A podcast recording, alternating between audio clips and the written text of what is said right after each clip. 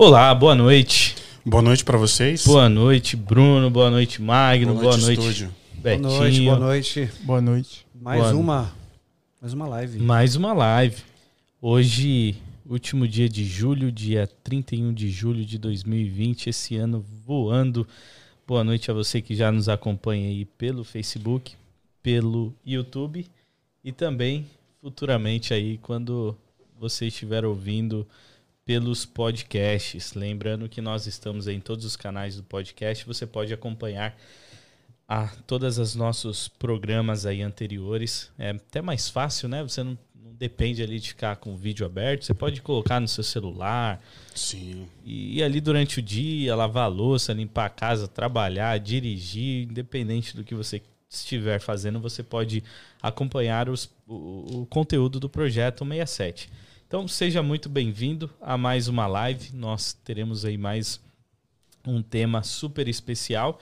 E é claro, novamente, eu gostaria de lembrar que nós nós queremos que esse projeto seja algo não só nosso aqui no estúdio, mas você que está nos acompanhando também.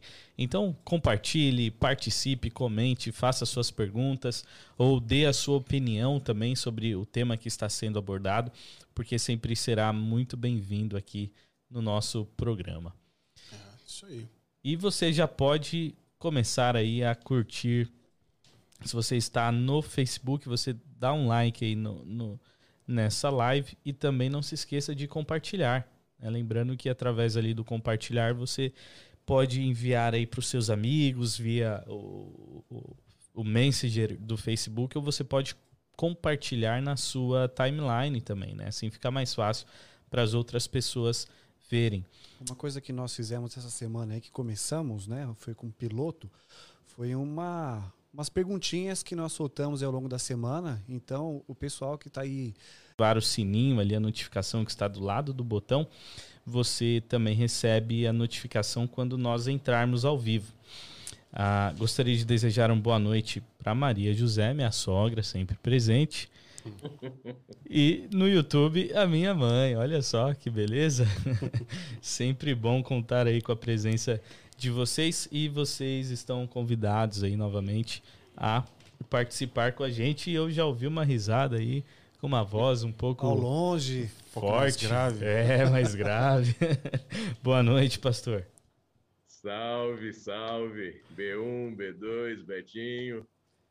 Galera aí, Magno, Val, todo mundo que está ligadinho com a gente. Um sábado abençoado para todo mundo. É isso aí. Tava pensando aqui, Bruno, a gente começou na quarentena, tanto é que já teve várias participações do nosso Rabi antes dele, dele assinar o contrato. Foi dentro, no período da quarentena. E praticamente a gente nem saiu da quarentena ainda, né?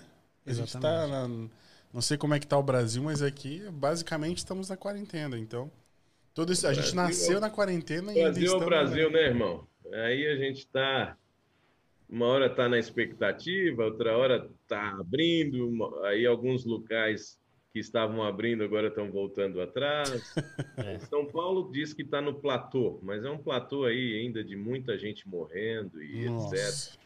Então, assim, algumas igrejas voltaram parcialmente, outras ainda não, como a nossa, Moema, Unasp, Capão Redondo, igrejas grandes ainda não retornaram. Então, assim, é tudo ainda muito né, confuso do ponto de vista assim de, de você ter uma segurança, né? Só em Deus mesmo e vamos seguir em frente. É isso aí. Tava, eu tava conversando esses dias com, com os amigos e pensei, é, essa pandemia ela despertou muitas coisas ruins nas pessoas, em algumas pessoas, e outras pessoas despertou coisas boas, né? Assim como trouxe reflexões ruins para algumas pessoas, e começou a trazer reflexões boas para outras pessoas, né? Então é essa, essa, essa pandemia revelou muita coisa da gente nesse. Tá revelando muita coisa da gente nesse período.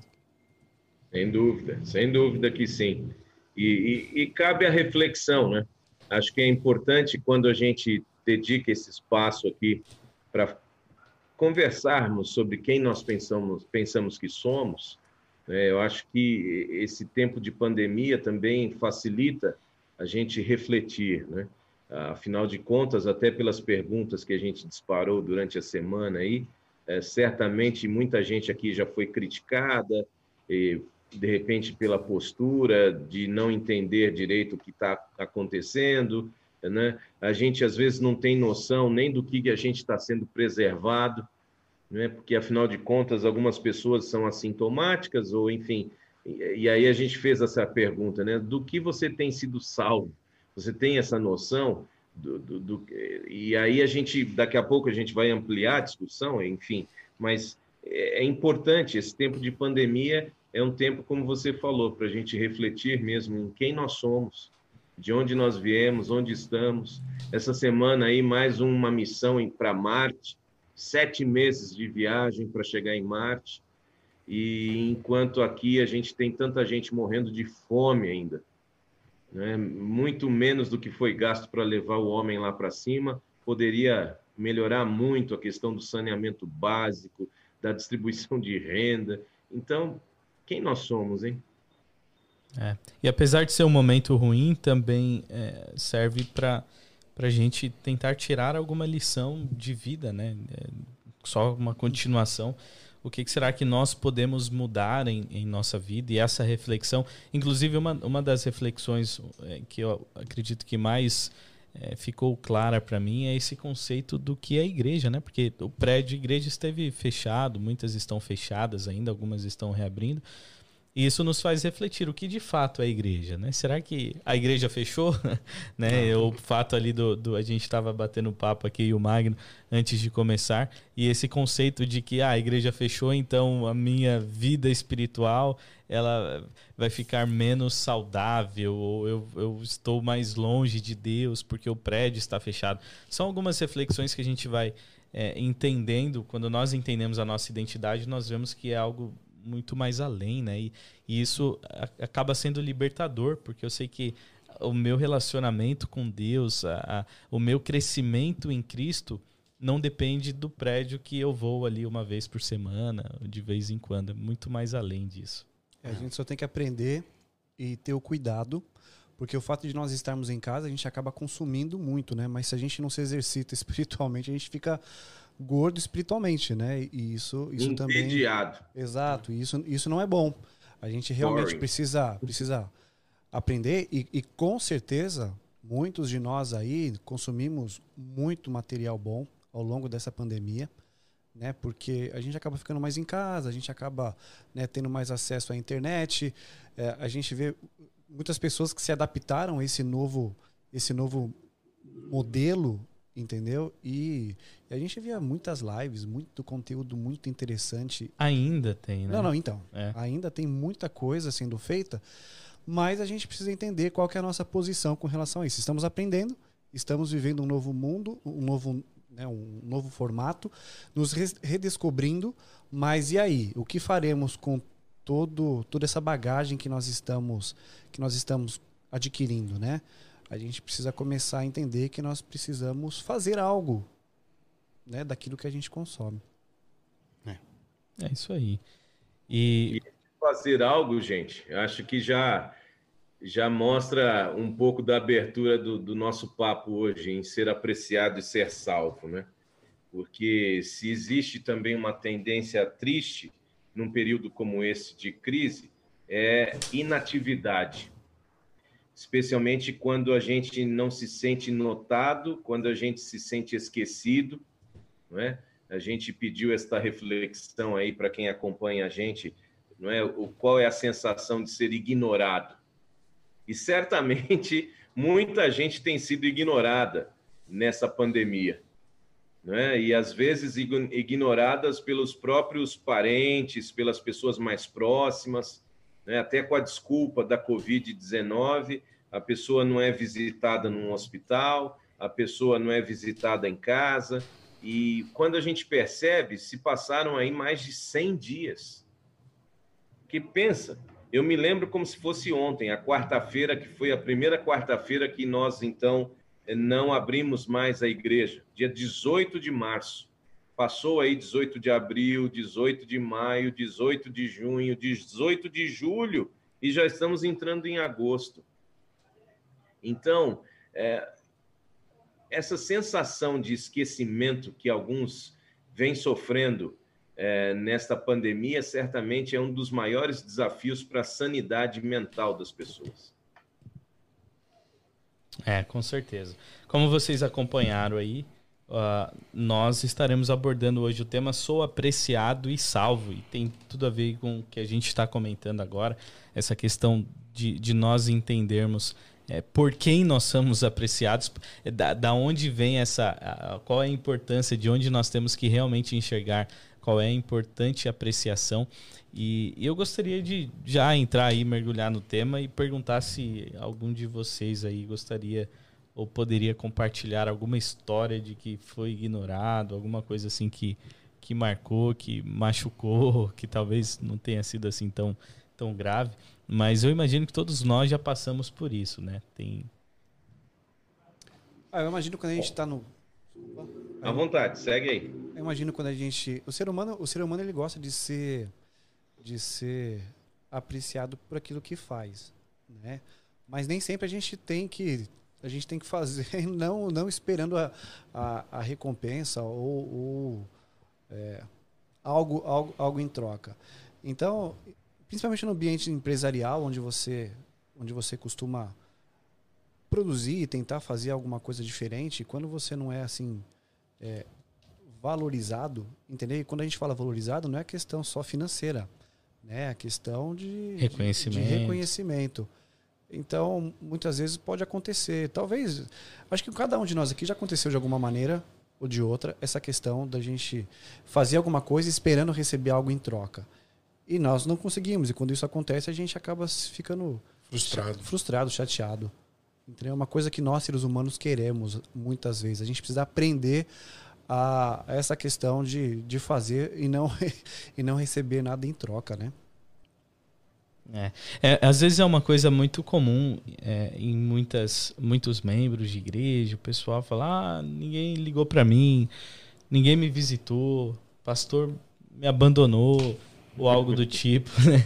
E, isso, isso é interessante, né? Porque é, é, é natural nosso sentir essa necessidade de falar assim, poxa, eu preciso de ser lembrado, eu preciso que as pessoas olhem para mim e se importem comigo.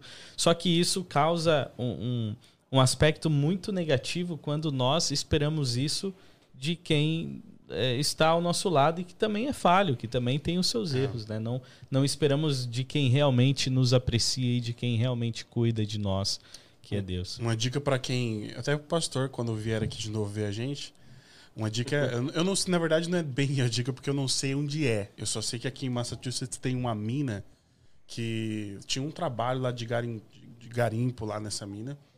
E ainda hoje tem a reza a lenda, né? Que ainda hoje vocês encontram algumas algumas pepitas de ouro. Mas aí vai o problema, como é que você reconhece uma pepita de ouro? Porque ela não é como a gente imagina, ela não parece uma aliança lá jogada no chão brilhando. Ela parece, pelo que eu vi, ela parece mesmo quase que uma pedra brita que você coloca, que você pavimenta as coisas. Ela é bem diferente. E pensando nessa lógica, uma vez a gente conversando sobre isso, né, que é um amigo nosso estava convidando a gente para ir para lá. É, cara, a gente não consegue dar valor para uma pedra, para um mineral não sabe nem reconhecer. Eu não saberia reconhecer um diamante sem ele estar tá lapidado também, uma pedra. Eu, eu passaria por cima, com certeza.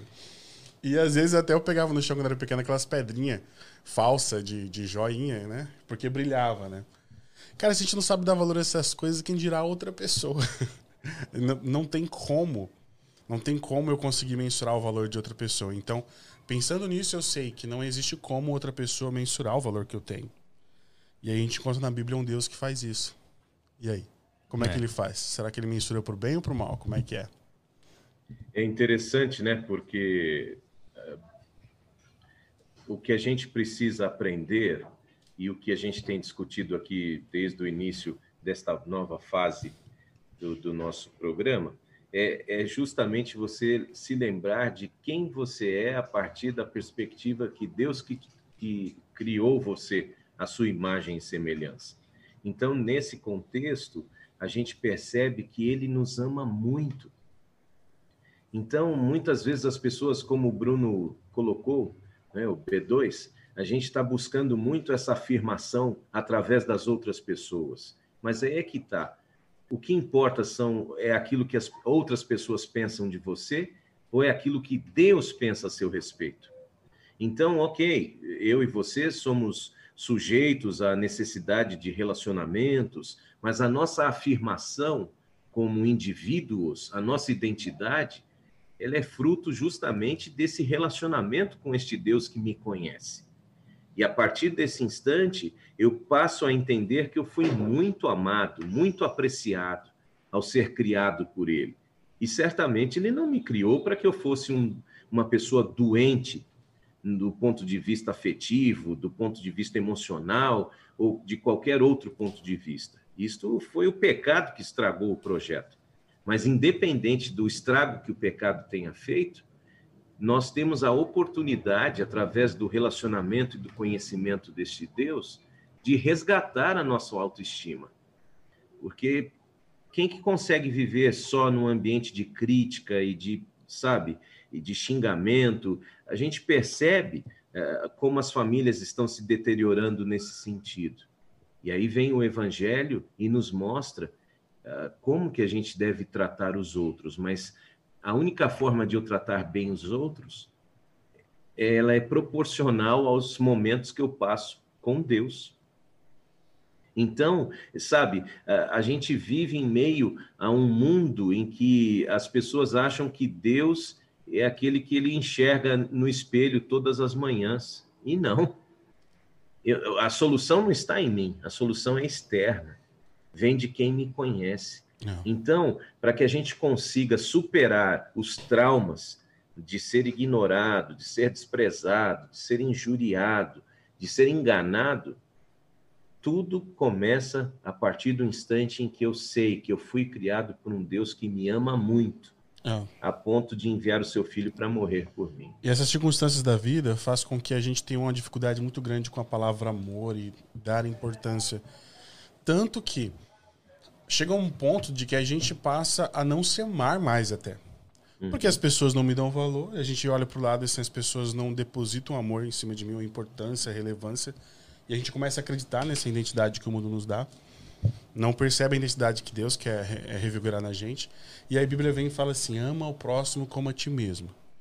E como é que o cara vai amar o próximo se ele não consegue nem amar ele ainda? Ele não conseguiu nem, nem chegar a esse ponto. Isso é, isso é trágico na nossa história são, são esses dois lados, né? O fato, essa necessidade que muitas vezes nós temos de, de sermos apreciados, de recebermos atenção e tudo mais. E esse outro lado também de que é, eu, quando eu entendo essa minha identidade, que eu sou apreciado por Deus, logo agora eu posso apreciar e cuidar também Outra do pessoa. meu próximo. É. Só que essa segunda etapa não acontece se não acontecer a primeira. De você entender que você é amado por Deus. De que eu. É, exatamente. E eu, eu acredito que o grande passo para isso é, é entender. É, compreender e aceitar que nós fomos criados à imagem de Deus. Eu, eu é. acredito que essa é, é uma Cara, e falando da criação, já que você tocou na criação, é interessante que Deus fala lá, haja, haja luz, a luz, cara, a luz, o sol. Ele falou haja, e haja isso, haja aquilo, haja isso. Aí chegou para fazer nós, cara, ele foi lá, pegou a terra, moldou. Então ele pegou, fez com as mãos ali, planejou tudinho certinho, fez toda aquela obra de arte, depois colocou ali o sopro dele, o sopro da vida dentro da gente. Então é uma coisa, tipo, espetacular. Tem muito significado, né? A criação do homem dentro ali da semana da criação tem bastante significado de nos mostrar exatamente isso, o tamanho do amor e do cuidado que Deus tem por cada um de nós. É, eu preciso compreender que quem vai, vai me valorizar é aquele que me criou, que é Deus. Mas a partir do momento que eu reconheço a minha identidade, quem me criou e por que eu fui criado, eu começo também a ter empatia pelas pessoas e eu começo a uhum. fazer pelos outros também. Ou seja, se, é, se eu sei que eu sou criado à imagem e semelhança de Deus e que o meu próximo, o meu irmão, ele também foi criado à imagem e semelhança de Deus, eu começo a, a respeitá-lo, eu começo a. Isso quebra barreiras, né? Exato. Preconceitos uhum. e barreiras Exatamente. e E eu posso fazer. É lógico que a, a, a gente não tem que esperar nada de ninguém. Entendeu? Nós tínhamos que ter mais. É sempre bom receber um, um, um, reconhecimento, um carinho, alguma coisa diferente. Então, se eu gosto disso, por que, que eu não posso fazer isso para as pessoas também? Entendeu? E, e, então, é, aí é que eu acho que é o ponto-chave, Betinho e, e galera, para a gente, sabe, é, pensar na, na importância é, que às vezes a gente dá de forma equivocada essa questão de ser apreciado pelas pessoas. Porque na prática, nós não deveríamos buscar a apreciação de pra ninguém, Justo. É, é, a, a menos que a gente tenha buscado isso primeiro em Cristo. Porque, gente, vamos pensar em Jesus. Camarada, ele foi desrespeitado, ele foi desprezado, ele foi enganado, ele foi assassinado. Então, se Jesus dependesse da apreciação das pessoas que estavam ao redor dele, a gente realmente não teria acontecido o que aconteceu. Ou seja, é aquela coisa de fazer sem esperar nada em troca. Uhum. E às vezes o maior desafio do ser humano, até às vezes dentro dos relacionamentos mais íntimos, como o casamento, é isso. Oh, mas eu faço, faço, faço por ela e não recebo nada em troca. Eu faço, faço, faço por ele e não recebo nada em troca.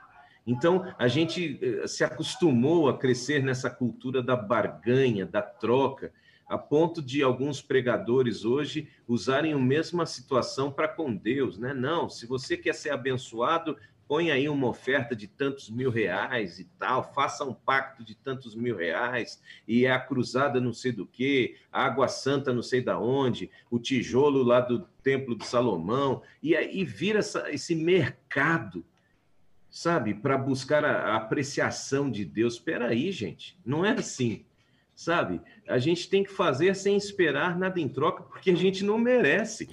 E, e essa mensagem. A gente não merece. Essa apreciação da parte de Deus é misericórdia pura. Então, às vezes, a gente está tão afundado na nossa ignorância espiritual que a gente quer se, se sentir aprovado diante de Deus. Não, olha, agora eu vou fazer certinho, 40 madrugadas, eu vou parar de comer carne, eu não vou mais tomar Coca-Cola, e vai só acontecer coisa boa, porque, né, eu, eu, eu, eu, eu. Não.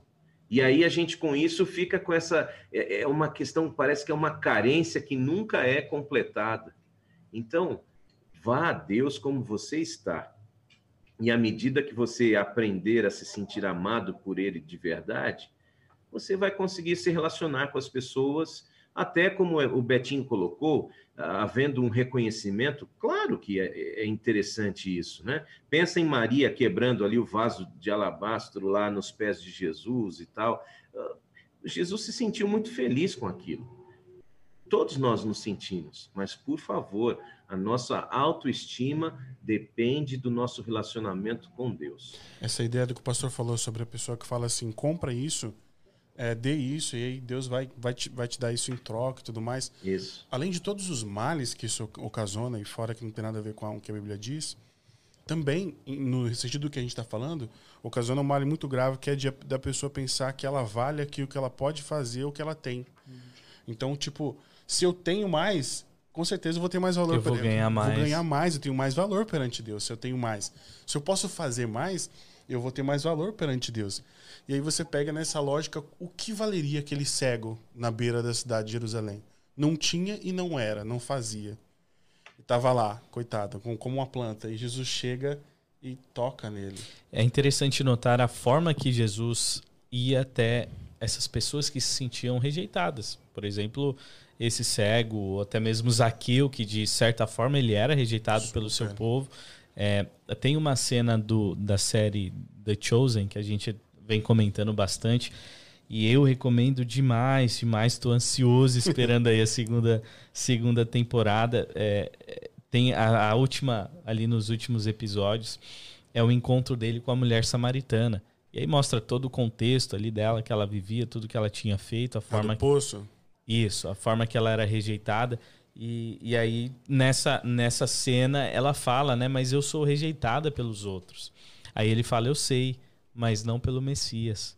É, isso, é, é, isso é interessante, porque nós podemos ser rejeitados por outras pessoas, nós podemos passar por momentos em que nós nos sentimos ignorados, não reconhecidos, e independente do que seja. Mas quando nós compreendemos, poxa, Deus não me rejeita. Ele me aceita dessa maneira que eu sou e me convida a caminhar ali junto com ele. Eu não preciso ser melhor para ele me aceitar, porque ele já me aceitou. Isso é, isso é muito lindo, na verdade. E, e você não e encontra sabe, em outras. Sim, pois não, pode completar. Não, só ia falar que você não encontra isso em outras características divinas de outros povos que adoram outros deuses e tudo mais. É uma característica especial de Yahweh, de Deus, da uhum. Bíblia. É porque justamente os, todos os outros, 100% do, das outras divindades, você é que faz para se habilitar. Exatamente. E no caso de Jesus, de Jeová, do Deus Senhor dos Exércitos, é ele que sempre toma a iniciativa, desde o começo.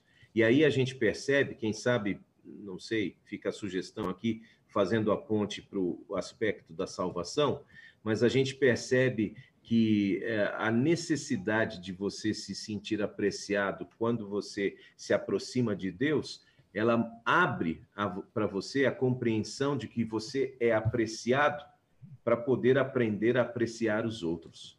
Uhum. Então, o autor do nosso livro sugestivo, para quem está nos acompanhando, a gente está trabalhando em cima aqui, essa é a versão em português, o Bruno aí vai ter a versão em inglês é, o autor vem tratando, né, que as, as pessoas apreciadas substituem a amargura por gratidão, competição por celebração, reclamações por orações, e as pessoas apreciadas substituem vanglória por encorajamento, ou seja, quem tem este senso de que é amado por Deus, ele está sempre focado em ajudar o outro, e não a competir com o outro, não a ficar entristecido com o sucesso do outro, sabe? Você se desprende no sentido de servir.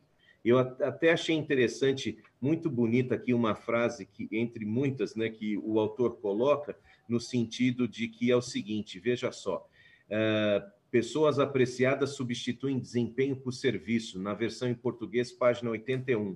No reino extraordinário de Deus, a grandeza não é medida pelo número de pessoas que servem você, mas por quantas pessoas você serve. então, notem: uhum. quem é apreciado coloca as coisas nos seus devidos lugares. Não sou eu, é o outro. E isso, então, nos mostra em, sabe, de forma. É, é como se tirasse os tampões dos nossos olhos para trocar o mimimi, a murmuração, a, a síndrome de coitadismo, é, sabe? Pessoas que só elas acham que sofrem, só elas que acham que têm problemas. Quando você entende o amor de Deus por você, aí você passa a ter empatia de verdade e se colocar no lugar do outro. E isso certamente tem que ver com certeza de que Deus te ama a ponto de salvar você. E isso muda a, aquela reclamação de ninguém me visita, ninguém me liga, ninguém se importa comigo, para eu vou ligar, eu vou eu visitar, eu vou me importar com, com, uhum. com, a outra pessoa. Isso muda completamente de perspectiva. Eu gostaria de estender aqui o abraço para, deixa eu voltar aqui, para o Lorival, que está nos acompanhando pelo Facebook. Itanhaém. Uhum. Para Eila, para o meu pai, o Marcos ah, para a minha tia Fátima, olha aí, boa noite, Família. Bruno A, Bruno B. E, é, o... Bruno A, Bruno B. Daqui a pouco ele vai fazer igual aquela apresentadora. Um beijo pro meu pai, pra minha mãe, pra minha tia. Papagaio, periquito. Um abraço aí pro Fábio também, o Fábio Luiz, saudades. Lá do Paraguai, hein? Bem-vindo, é Fábio. Exatamente, a Vilma Agostinho aí, minha Bruno. Mãe. É. Deixa eu ver a Sônia Fontes, o Fábio até comentou aqui, eu já vou ler o comentário dele. E também. E no YouTube. Lazara? Isso, Lázaro. Lázaro, Lázaro Abraço. Lázaro Abraço. Ah, tá. É porque ele já está já praticamente um americano. Lazara. Lazara. Yeah, ok, no problem. E também o Daniel Ferreira aí. Feliz sábado a todos vocês. Mas é, é interessante quando a gente faz essa, essa análise, né? De que. Calma aí, a pergunta certa não é ninguém está se importando comigo, mas é com quem eu estou me importando e o que, boa, que eu estou fazendo. Boa. É... Isso é, olha, Bruno, agora sim, você arrebentou, cara. Você conseguiu resumir o capítulo na pergunta certa. É, é isso aí. Parabéns. Acertou tremendo. Valeu. Passou de ano. Né? Passei de tá, ano. Tá aprovado. Tá aprovado. E isso nos leva a, a, também, que é o tema que a gente está abordando também aqui, da, sobre ser salvo, né? E, e, eu vejo que isso tem tudo a ver, essa, principalmente quando Jesus ele fala que aquele que se preocupa com a sua própria salvação, com a sua própria vida, né? Ele fala, né? Aquele que você, aquele que se preocupa com a própria vida, esse vai perder, mas aquele que entrega a sua vida, esse sim vai, vai vai ganhar, vai encontrar. Isso tem tudo a ver, né? Muitas vezes a gente está preocupado só em ganhar, em eu, o que, que as pessoas estão pensando de mim, se estão se importando ou não, sendo que na verdade é o oposto que Cristo apresenta. É interessante, né? Porque quando a gente, o, o autor abre esse capítulo, né? O capítulo número 6 aqui, é, com a história de, do Bill, e aqui que, assim, decidiu fazer tudo, né, para que ele pudesse alcançar a salvação. E numa certa altura aqui, então, na página 88, eu achava que a minha identidade estava nas coisas que eu fazia, não em quem eu, é, em quem eu era em Cristo. Ou seja, entender cada vez mais que eu sou salvo por Jesus, não por aquilo que eu faço, mas por aquilo que ele fez. Gente, isso aqui é, é, assim é um ponto tão essencial, porque veja a, a ligação de você entender quem você é, o quanto você é amado e entender que no, o resultado para que essa salvação seja real na sua vida, para que haja realmente mudança de rota, de rotina, de hábitos, não é aquilo que a gente tem feito e, e sabe e, e chega até a sofrer para fazer mas é aquilo que Cristo fez e a gente tem uma dificuldade miserável para aceitar, porque parece simples demais. Então a gente coleciona uma vida de nãos, de, sabe, de daqui, e um esforço tremendo. Eu tenho eh, costumado repetir uma camiseta que eu vi aí há anos atrás, um jovem que provavelmente era adventista do sétimo dia, a camiseta dele tinha na frente assim: não bebo, não fumo, não cheiro, não transo. Aí nas costas, bem grande, morri. Então, a profissão de fé de muita gente é uma coleção de nãos. E o pior é que a pessoa ainda no final desses nãos, como na camiseta desse rapaz, se sente morta e sem salvação. Por que será? É interessante que a Bíblia é muito clara em explicar que, essa, que a salvação ela não depende de quem eu sou ou do que eu faço. Eu gostaria de ler aqui Efésios. É, o livro inteiro é baseado aí no, uhum. em Efésios, né? É, Efésios capítulo 2, verso 8 diz assim: Pois vocês são salvos pela graça, por meio da fé. E aí ele continua dizendo o quê? E isto não vem de vocês, é dom de Deus ou seja, é, é, extremamente claro, principalmente Paulo abordando esse tema da, da, da, salvação, mostrando que isso não depende daquilo que eu faço. E, e é, parece que está ali na, na, na natureza do ser humano sempre fazer algo esperando algo em troca, né? Então, é como você falou, essa questão da simplicidade é muito difícil de entender que isso vem de Deus, é algo que Deus já iniciou lá no passado. E aí, quando a gente para para analisar, eu falo que isso é da natureza do ser humano, porque quando a gente para para analisar todas as outras religiões diferentes do, do cristianismo, elas sempre caminham nessa direção, onde a minha salvação ela está ligada com aquilo que eu com, com aquilo que eu faço, né? É. Com as minhas obras. E isso, querendo ou não, muitas vezes indiretamente é, nós como cristãos acabamos é, a, encaixando ali na nossa na, na, no nosso, na nossa rotina como igreja ou como cristãos, onde é, acaba sendo uma mentira, né? nada bíblico. E vale ressaltar que, que nem a gente comentou, acho que foi talvez no programa passado, que essa foi uma característica principal da qual algumas pessoas geraram aquele movimento que mais tarde ficou conhecido como protestantismo, resolveram se deslocar da igreja, porque eles não acreditavam nisso, né?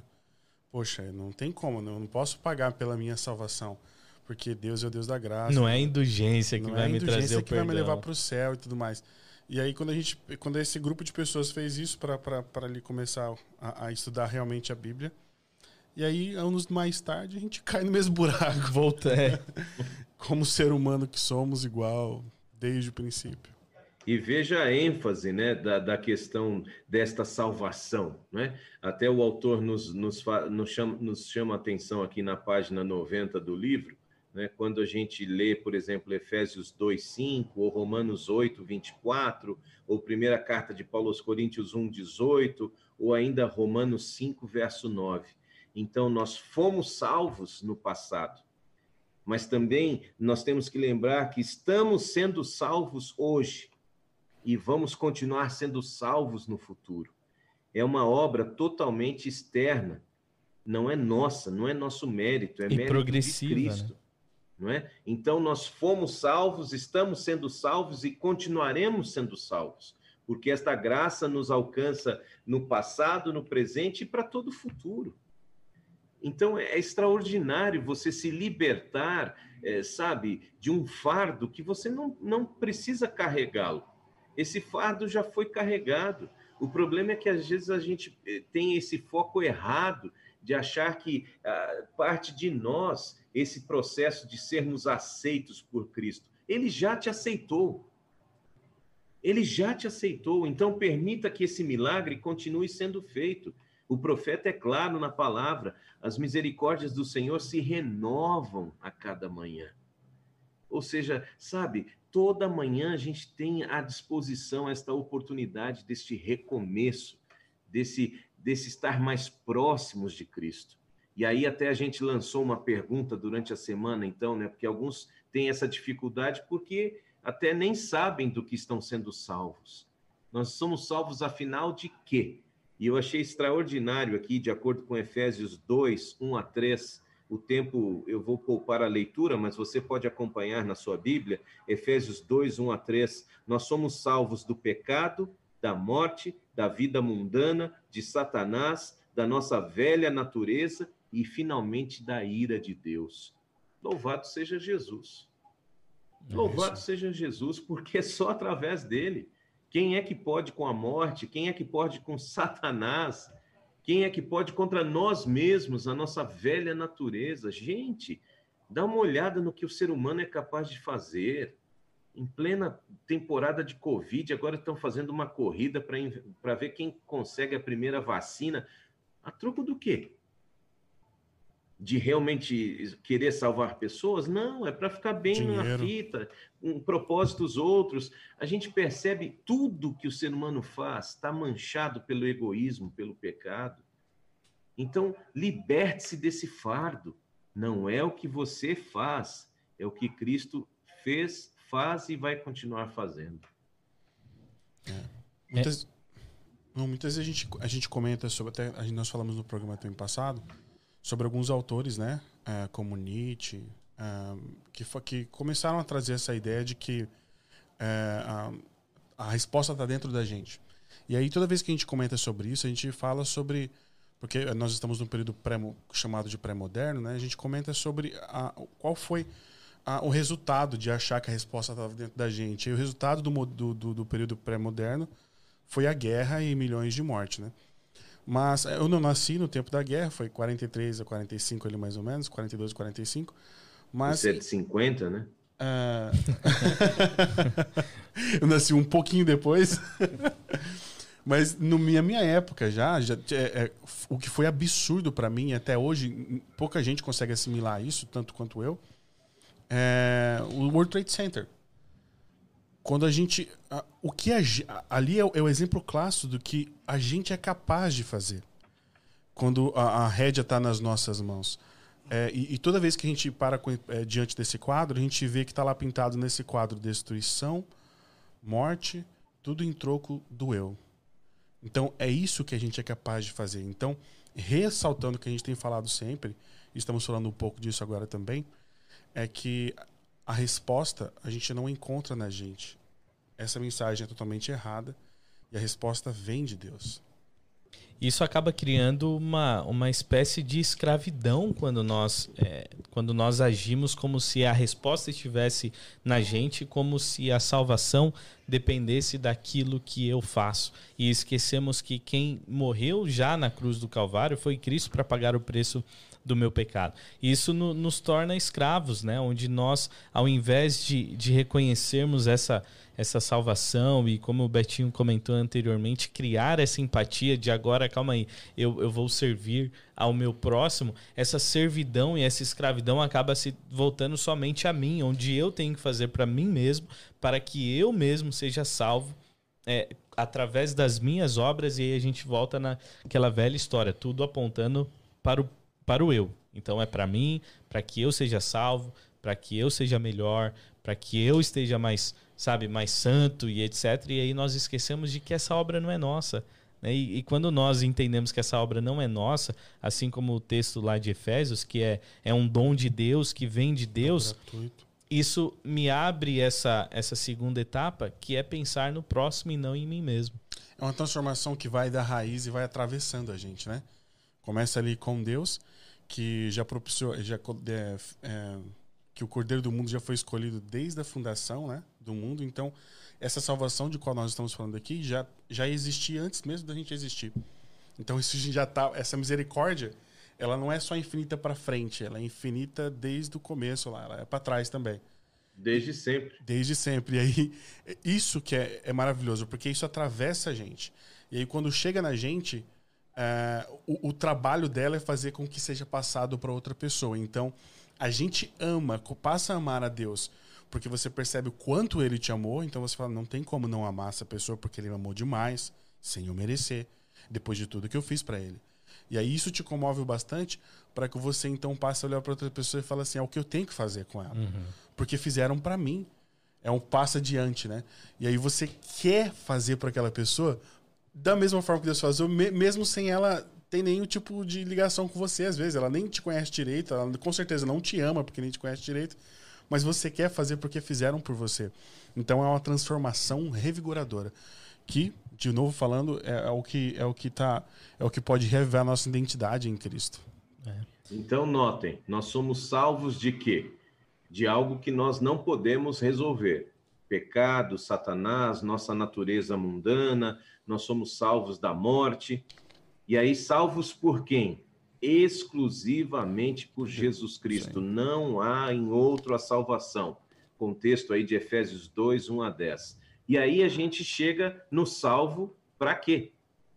Então a gente foi salvo para um objetivo, e o apóstolo Pedro, lá na sua carta, é bem claro, né? Quando ele diz que você é nação santa, sacerdócio real, povo escolhido de Deus, para para algo, para fazer algo, ou seja, para mostrar aquilo que tira das trevas e leva para a luz. Ou seja, nós somos salvos para que nós possamos, em Deus, realizar obras para salvação. Agora veja esse detalhe: em Deus, ok? Não por ele, não do, do, no sentido de que você faz por sua iniciativa. A iniciativa é dele. Você é salvo e você só vai conseguir focar estas boas obras para quê? À medida que você realmente continuar hum. dependendo dele. Porque se você voltar para o exemplo do World Trade Center, né, esse meu perfect English, então você vai perceber que esse contexto do que aconteceu foi feito em nome de Allah. É. Tá bem? Que é, é o me, a minha visão de Deus. Você é um imperialista que massacram o meu povo, então eu vou lá e mato você em nome de Deus. Aí o outro vai lá e manda o exército lá para o outro lado do mundo para também Fazer resgatar a, a ordem e a moral de uma nação cristã. Enfim, notem, quando a gente esquece o para quê, no sentido de que quem faz é Deus, e assumimos esse controle, dá tudo errado.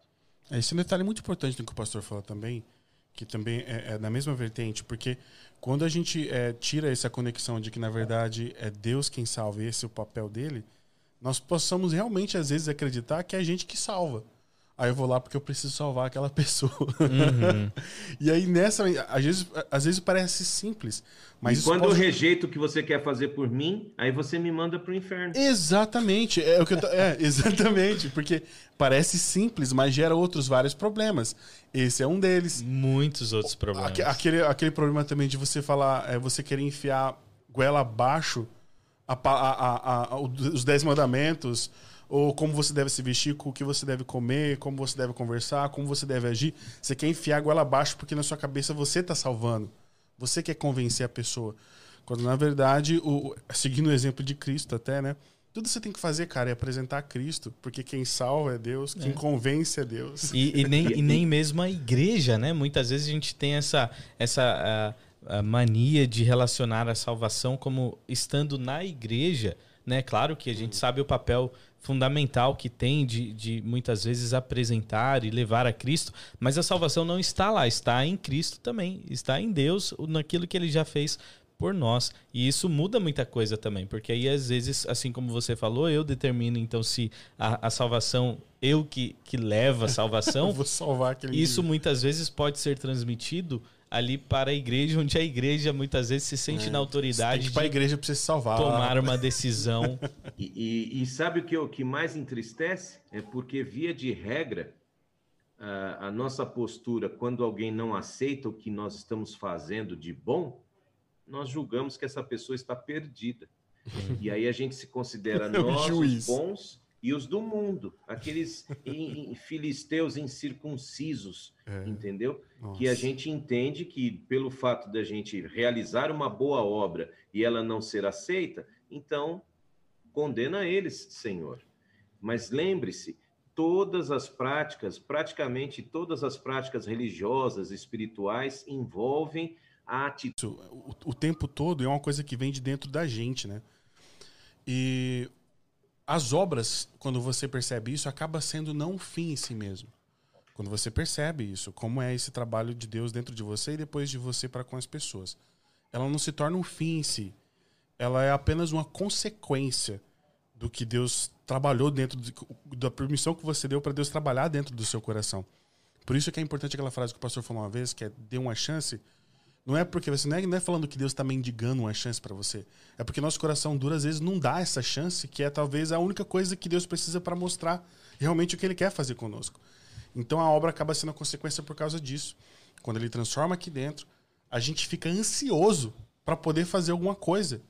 Porque já fizeram com a gente, você sabe como é que é bom. Então aquela ansiedade de poder fazer é o contrário do que quando a obra é um fim em si mesmo, onde você quer fazer para tentar mostrar alguma coisa que não existe dentro é, de você. Ou, seja para Deus, ou seja para as pessoas que estão ao redor, Exatamente. né? Tentar mostrar isso. O texto de, de Efésios é, 2, capítulo 2, ele continua assim, não por obras, falando né, que a, a, vocês não, são salvos pela graça, por meio da fé, isso não vem de vocês, é dom de Deus, não por obras, para que nem se glorie. Né? Uhum. Olhar para o meu lado, olha o que eu estou fazendo. E aí o verso 10 porque somos criação de Deus realizada em Cristo Jesus para fazermos boas obras, as quais Deus preparou antes para nós as praticarmos. E aí a gente vê essa questão de, é, igual o pastor comentou, ah, eu, então já fui salvo, vou ficar aqui esperando ver o que, que acontece, não vou me misturar, não vou me, me contaminar.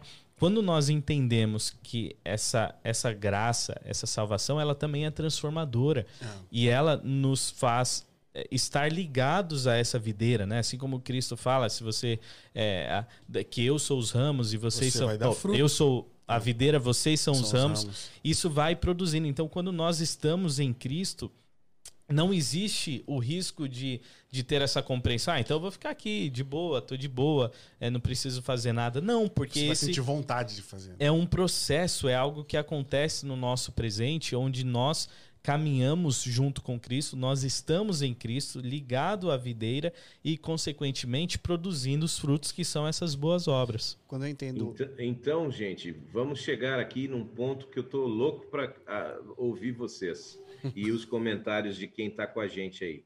De repente, Bruno, se quiser aproveitar para ver algum comentário, eu, eu queria aqui chegar num ponto bem interessante da discussão. Fique à vontade. Deixa, eu tá, eu deixa, avanço ou você lê alguma deixa coisa? eu só dar, mandar algum, um abraço aqui para o Daniel Isso. Teixeira. Inclusive, ele comentou algo interessante, uma frase curta, mas com muito significado. Meu valor está na cruz.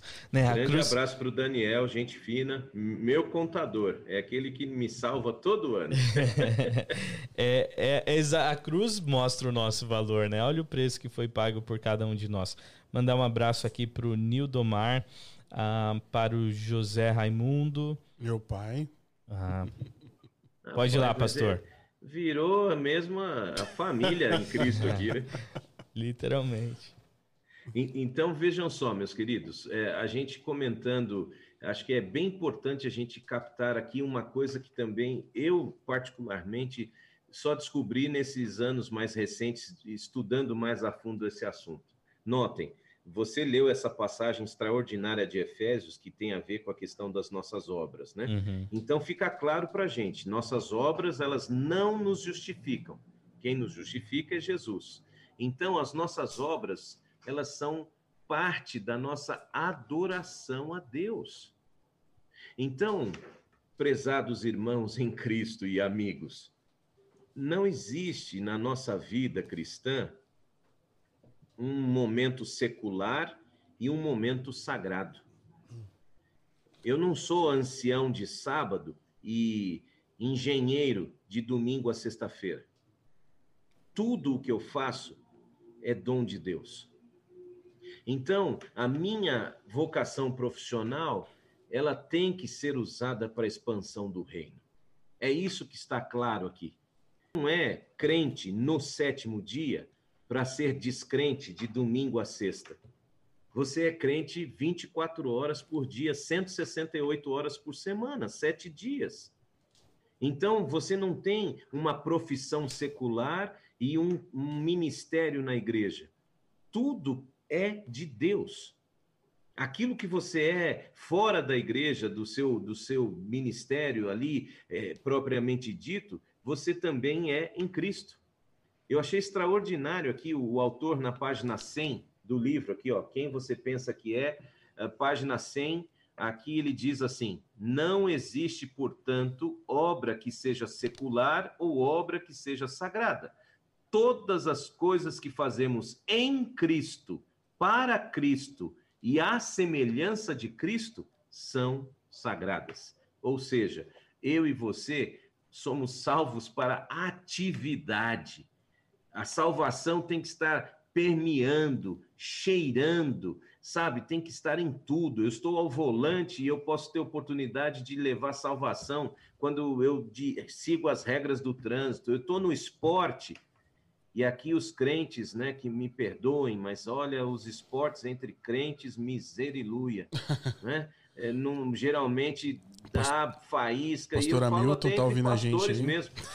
Eu até há algum tempo já nem entro mais em quadra, porque já estou em forma de bola, literalmente, né? Mas necessariamente eu desanimei, sabe? Porque é tanta encrenca, tanta coisa por nada. Então, o que a gente tem que compreender é que quando eu sou salvo, eu sou salvo para ser usado por Deus o tempo todo para salvar. Eu não estou simplesmente no meu emprego porque eu quero. Quem me colocou ali foi Deus.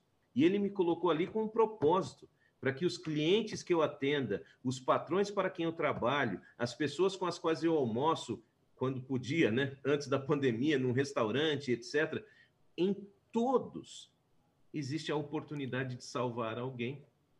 Mas parece que para muitos de nós, o que é obra para Cristo é o que está relacionado com a minha profissão de fé. Então, é o estudo bíblico, é o PG, é aquilo que é de igreja. Agora, o que eu faço profissionalmente, não tem a ver com Cristo. Aí, se for preciso, eu posso ser um pouco desonesto, posso dar um jeitinho, etc. Não existe dicotomia na vida do cristão entre secular e sagrado. Tudo que é feito, o apóstolo Paulo coloca em Coríntios: faça tudo para a honra e glória de Deus. Aquele velho pedido de oração, né? Eu gostaria de pedir pela minha vida espiritual. É, culto de quarta-feira. Na verdade, né? é, essa, é, é, essa divisão que nós fazemos, né? Nós colocamos ali, dividimos em várias caixinhas, né? E aí a gente Isso. abre caixinha ali do sábado da igreja, ó, hoje é o dia de eu me comportar dessa maneira. Hoje é o dia de eu fazer isso, de eu colocar um sorriso no rosto, é, me vestir bem, porque hoje é, é assim. As... Feliz sábado, Ex aleluia. Até o jeito de falar muda às vezes, né? Cabe a pergunta, né? A pessoa que fala, queria orar pela minha vida espiritual, aí cabe a pergunta. Ah, tá. E a sua vida não espiritual, como é que tá? Tá bem? Porque às vezes Compreende? tá indo bem, né? É, é, é, interessante, né? Porque a gente ah, insiste muitas vezes em ter uh, de, departamentos na nossa vida. Peraí, é, para Cristo ou é tudo ou é nada. Você é salvo por Jesus para glorificar a Deus por meio de, das obras que Ele preparou para você. Então, Deus tem um plano. E se você segue este plano, que é dele, você está trabalhando para ele. Você foi salvo para as boas obras. E aí a gente até fica mais fácil de compreender quando Cristo fala é, se qualquer coisa que nós pedimos, Deus ele vai atender a oração, né? E, e aí a gente olhando assim, lendo superficialmente, fala, ah, então se eu pedir um carro, eu, eu vou simplesmente ganhar um carro. Se eu pedir determinada coisa, eu vou ganhar aquilo que eu pedi porque Deus falou isso, e isso muitas vezes é utilizado dessa forma, né? Não, uhum. você tem que uhum. pedir com fé, você tem pedir, que... Pedir, dá-se-vos a... É... Então eu vou pedir bastante então, esse carro. Exatamente, só que essa concepção muda quando nós estamos em Cristo e, e, os nossos desejos, as nossas vontades agora estão conectados com as, as vontades e os propósitos que Deus tem para minha vida. E essa é a caminhada. É, eu, eu acredito que é extremamente importante a gente falar sobre essa caminhada que nós temos ali constantemente. E é uma caminhada que teremos aí para sempre com Cristo, mas principalmente nesse mundo que nós vivemos nessa fase, onde dia após dia nós vamos conciliando essa a, a nossa vontade com a vontade de Deus o propósito do que eu faço com o propósito daquilo que Deus tem planejado para mim. E aí a gente muda aquilo que a gente estava falando no começo, onde é tudo baseado no não para não faça, não faça isso, não faça aquilo, não coma isso, não coma aquilo, para um outro foco, onde é aquilo que eu faço. O que, que é que eu tenho que fazer? O que, que é que. É, qual é o propósito de Deus para que eu faça no meu trabalho, dentro de casa, onde eu estudo, com as pessoas que eu lido? Eu acho que essa concepção, essa diferença entre essas duas coisas é extremamente importante. É isso que Deus espera. Eu, ele diz para não fazer algo, mas ele diz para fazer outra coisa. E aí é que está. O problema é que na, no nosso, nessa nossa dicotomia, nessa divisão que a gente faz, ah, beleza, não faço. E aí, tá, mas alô? E o próximo passo? Não é para fazer isso, mas é para fazer aquilo. Ah, Senhor, sério, mas aí é contra a minha natureza, sabe? É tão difícil. Então, é, aí, a, a salvação é, de fato, sabe, ação, é atitude, é postura para que você entenda de fato que o que foi feito por você, você agora não pode guardar, você tem que repartir. E dá uma olhada, falando em repartir, como é que tá esses, como estão esses comentários aí, Bruno? O, eu gostaria de ler um comentário do, do Vinícius, né? Que é, é, importante lembrar isso que ele falou aqui. Ele diz assim: aliás, tudo que temos e somos é uma dádiva e um milagre de Deus, né? Então é importante a gente reconhecer essa é, que tudo que nós temos, quem, quem deu foi Deus. E se ele deu, foi com um propósito. Né? Eu acredito que é importante. Temos um e comentário, deixa eu só ler um comentário sim, aqui da, por favor. da Vilma. Ela, aí a participação do pessoal aí. Ela, ela disse assim. que é minha mãe, viu, mamãe? ela disse assim: essas lives estão me ajudando muito. Consigo tirar meus sermões de quarta-feira através dessas lives. Muito bom, Uau, que bom. Que Alguém legal. até comentou lá que isso é um plágio santo. não, tem problema, Vamos, pode e, plagiar e olha, à vontade. E, é a expansão do reino. Que coisa isso, né? linda, que coisa linda. Falando de salvação, a gente podia perguntar aí. Vamos fazer uma pergunta, vamos ver quem que responde para a gente. Qual é o significado do nome Jesus? Alguém é capaz de colocar aí nos comentários? Sem pesquisar no Google. O significado do nome Jesus? Vamos ver. Um minuto aí, para a gente poder receber uma resposta aí. Ou no podem comentando. É. Sem recorrer ao Google. Ou, ou sim, é, aí sem recorrer ao Google, né? No primeiros okay. 30 segundos, depois de repente. Tá, então vamos dar essa dica e fica preparado para a próxima. Deus salva. Não é lindo? Até no nome. Esse nome é tudo. Esse Deus é tudo. Deus salva. Jesus. Então, é, a gente tem que parar de depender da gente mesmo. A gente insiste com isso. Quando o assunto é salvação, a gente tem orgulho do que a gente faz. E, da, e, e, muitas vezes tem orgulho daquilo que a gente não faz, que é mais do que aquilo que a gente faz. Entenderam? É mais do que aquilo que a gente faz, mas não é nada do que fizemos. É o que ele fez, é o que ele está fazendo e o que ele vai continuar fazendo. Por favor, eu vou insistir.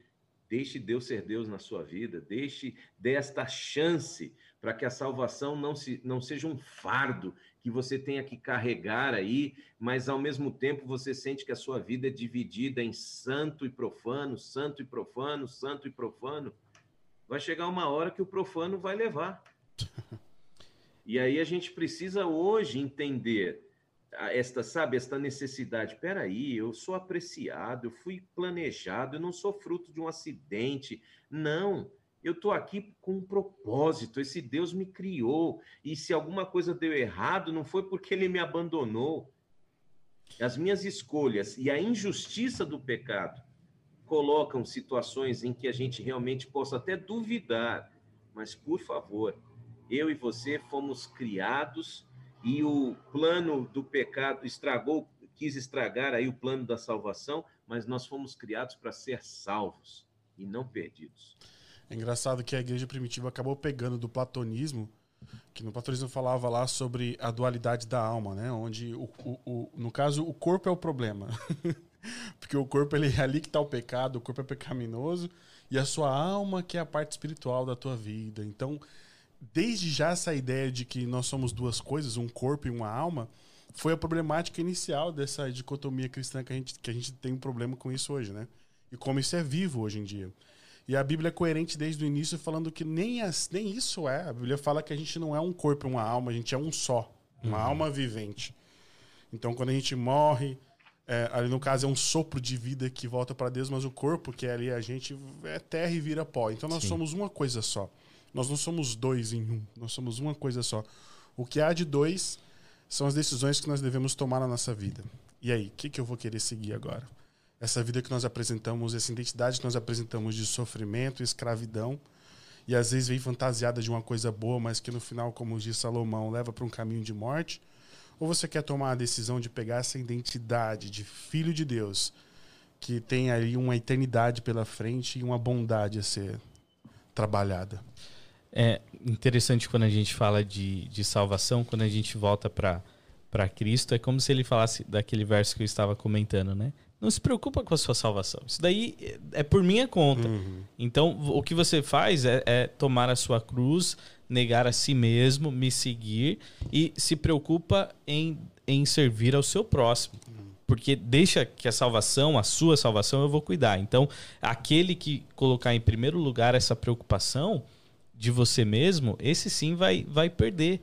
E parece que é, é, isso se conecta com o, o, texto de, de Paulo, né, lá de Efésios, que já não é para minha para minha própria, não é, não são a salvação não acontece por aquilo que eu faço para que eu não possa me gloriar.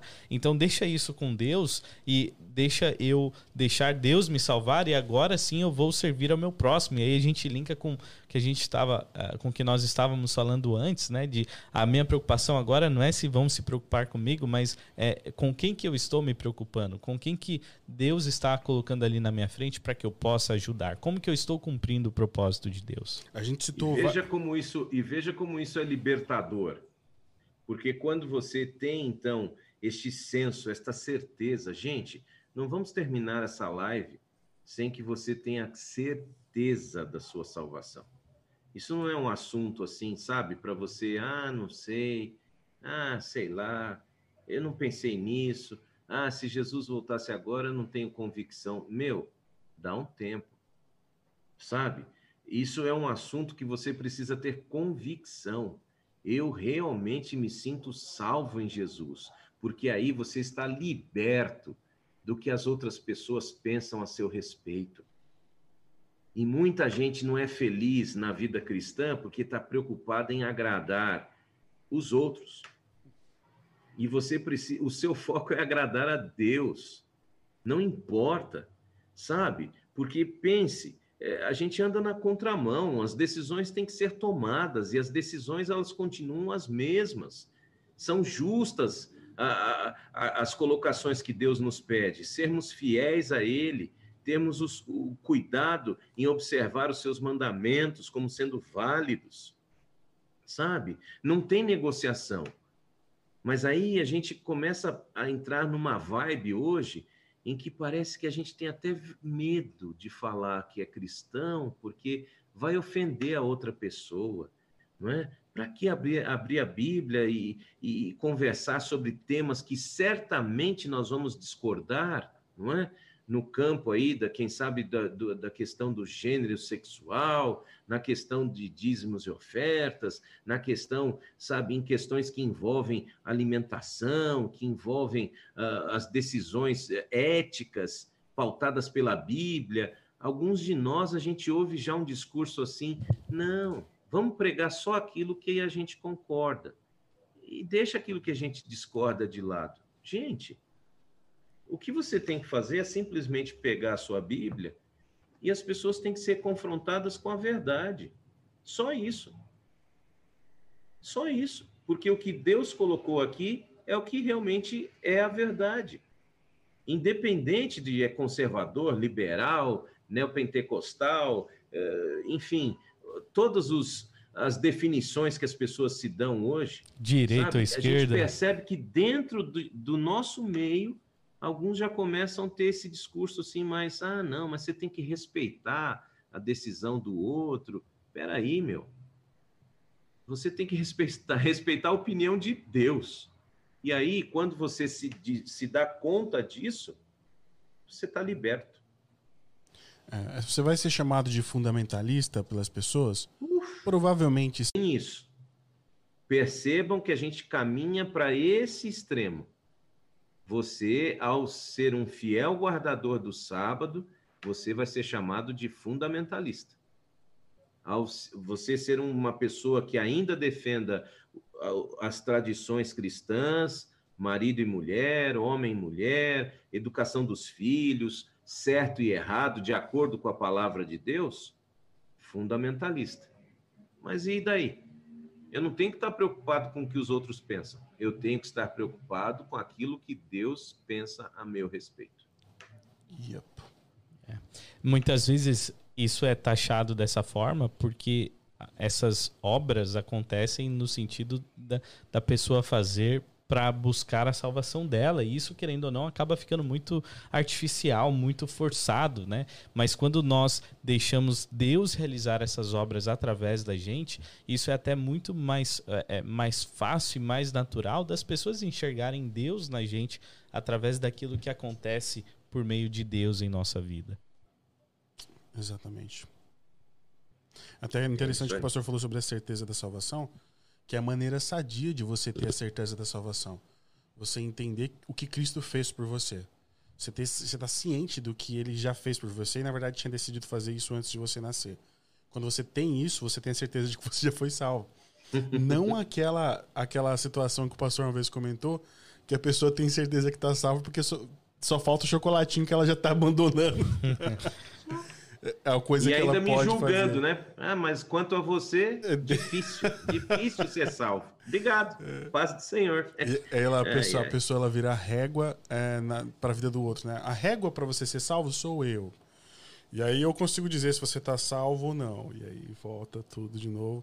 Eu não quero voltar ao filme, mas quando a gente trata, trata dessas coisas é, pecaminosas, é sempre volta pro eu. É sempre aquilo que a gente faz. É, é bem Notem isso. o finalzinho do capítulo, né? Do nosso capítulo 6 aqui, página 101. Nós lemos assim do autor. Não há nada mais poderoso neste mundo que uma compreensão cristã adequada. Ok? Não é extremada, não é liberalizada, é adequada, ou seja, equilibrada da graça de Deus e a aplicação de tal graça a todas as faces da vida. Não tem dicotomia, é tudo aplicado à graça. Ao agir desta forma, maneira, revelamos Cristo ao nosso cônjuge, aos nossos filhos, aos nossos amigos, à nossa família, aos nossos colegas de trabalho e até aos nossos inimigos, de modo que muitos sejam salvos. Gente, é tem né? mensagem mais libertadora do que é. essa? Porque esse é o nosso grande desafio, cristãos. Como que será que a Edilene encara a salvação através da minha postura? É, Como será que o Pedro, o Heitor e o Renan encaram a salvação através da minha postura? Eu não tenho os meus pais mais, sou um filho único. Então, quer dizer, no meu contexto, se eu realmente não, não sou, eh, sabe, um embaixador da salvação através de Cristo para os meus mais íntimos, o que, que eu espero dessa vida? Sabe, o que, que os colegas de ministério têm, o que, que as minhas ovelhas, né, aqui hoje do campo de fora, do Germânia, eh, o que, que eles entendem de salvação? Eu até vi aqui, uma das primeiras conectadas é a Juliane é, Nardelli, ela fez inclusive aniversário é, nesta semana. Parabéns, então, Juliana. O, o, que, o, que, o que essas pessoas realmente encaram como sendo esse homem pecador que se dispôs a ser um pastor, é, que realmente conecte essas pessoas com Jesus. Porque também o pastor pode correr esse risco de ter é. uma dicotomia, ser alguém lá no púlpito e ser outra pessoa de, de fora dele. E acontece. Ah, acontece. O pastor é um ser então, humano, né? isso né? é uma maldição é. na nossa vida. Essa, é, sabe, essas, é, essa situação de santo e profano, santo e profano, uma coisa quando está em público, outra coisa quando está em particular. Hum. E Deus sabe. Ele me conhece. Ele nos conhece na nossa intimidade. Então, a gente não pode enganar a Deus, gente. A, a então, gente... percebam o privilégio que é, é entender de fato o que é ser salvo por Jesus e, através dele, ser usado para que as pessoas entendam que é algo possível, porque isso lá no começo foi assim. O vertical horizontal. O diabo se tornou diabo ele quis dizer o seguinte: o que ele pede é impossível. A gente, a gente se preocupa com o que nós estamos fazendo e como as pessoas estão olhando a gente ali dentro da igreja. Muitas vezes nós queremos fazer as coisas certinhas ali porque nós estamos dentro da igreja, só que fora nós esquecemos que nós somos o templo do Espírito Santo é. e Deus habita em nós. Sabe o que me incomoda? É porque quando a gente passa, né, quando a gente percebe isso, que há um incômodo sobre como as pessoas nos olham, a gente falou até isso no começo, é porque na verdade eu não estou preocupado na transformação que tem dentro de mim. Eu estou preocupado realmente nas ações que eu posso. É, no externo. No externo, que eu posso mascarar, que eu posso fazer fantasiar em PTK ali para parecer bonito. E aí a preocupação com o interno não aconteceu. Aquela chance, aquela abertura para Deus se transformar, não aconteceu. E o interessante que nem essa parte que o, que o pastor leu sobre o, o, escritor, ele começa aqui, é, você, você se aceita, deixa a brecha para Deus trabalhar, Deus trabalha em você, e você percebe que é gradual depois nas ações. Ele coloca a escrita de uma maneira gradual. Primeiro ele fala cônjuge, depois os filhos, depois os amigos, você pode ver que vai, vai ampliando. Começa lá. E às vezes nós ignoramos esse início.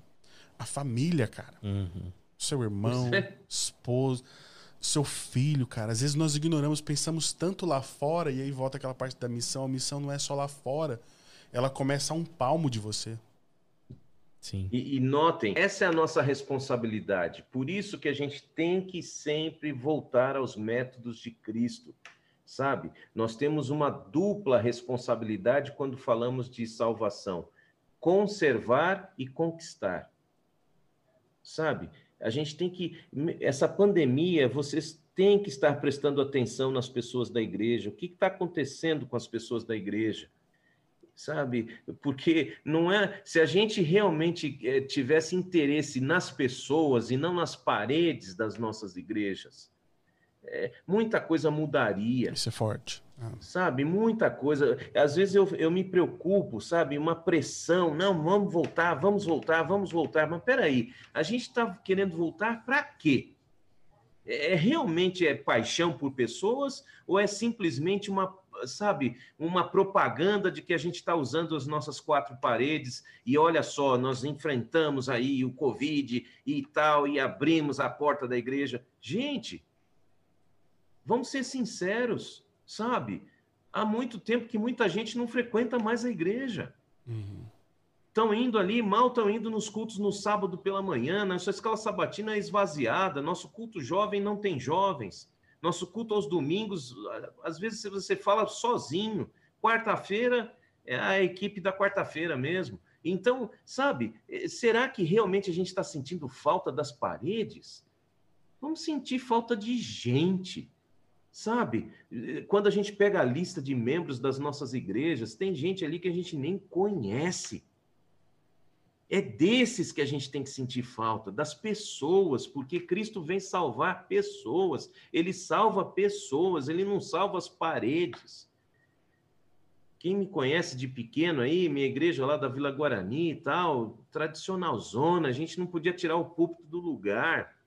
Tinha que ensaiar embaixo, só podia subir para can cantar quando era o sábado. Durante sexta-feira tinha que ensaiar fora do púlpito. Poxa vida entendeu? E, e, e, aí, outros lugares que eu andei por aí, a cortina não podia abrir a cortina, e, e, assim vai. Quer dizer, a gente valoriza coisas, coisas que quando Cristo voltar vão pegar fogo. Nossas igrejas, nossos bancos, nossos microfones, nossas cortinas, nossos púlpitos vão virar lenha. E ele vem buscar pessoas, gente. Então, nessa quarentena, tudo bem, não estou dizendo que a gente não tenha que voltar, tá bom? Não vai dizer, ah, o pastor falou lá que não tem que voltar. não falei isso. Eu estou dizendo que a gente tem que gostar de pessoas porque Cristo ama pessoas. E ele salva pessoas. E parece que essa quarentena ainda não nos ensinou essa lição de que a gente tem que se preocupar com pessoas. Então, que Deus nos ajude a termos certeza de salvação e a querermos muito a salvação das outras pessoas. E aí cada um escolhe se quer ir para o céu ou se quer ir para o outro departamento. Isso lembrou a história que o Bruno contou sobre a mulher samaritana do, do... quando Jesus olha para ela, até o pastor falando aqui estava me arrepiando, porque quando Jesus olha para ela, ele fala assim: "Entenda, mulher, haverá um tempo que nem aqui e nem em Jerusalém, Jerusalém as pessoas adorarão o Pai em espírito e em verdade." Então, é. não é o local, tá entendendo? Não, isso, isso, é, isso é impressionante. Eu imagino que, que, foi é uma reino? das maiores lições isso. da pandemia. Jesus fala: o que é o reino? É ele em nós. Ponto. Muito bom. Eu gostaria de estender aqui um abraço a Maiara Medeiros, que está a nos Mayra, assistindo. Mayra Medeiros. Desculpa, Ela Mayra. falou comigo e falou assim: por que, que, o Bruno sempre lê meu nome errado?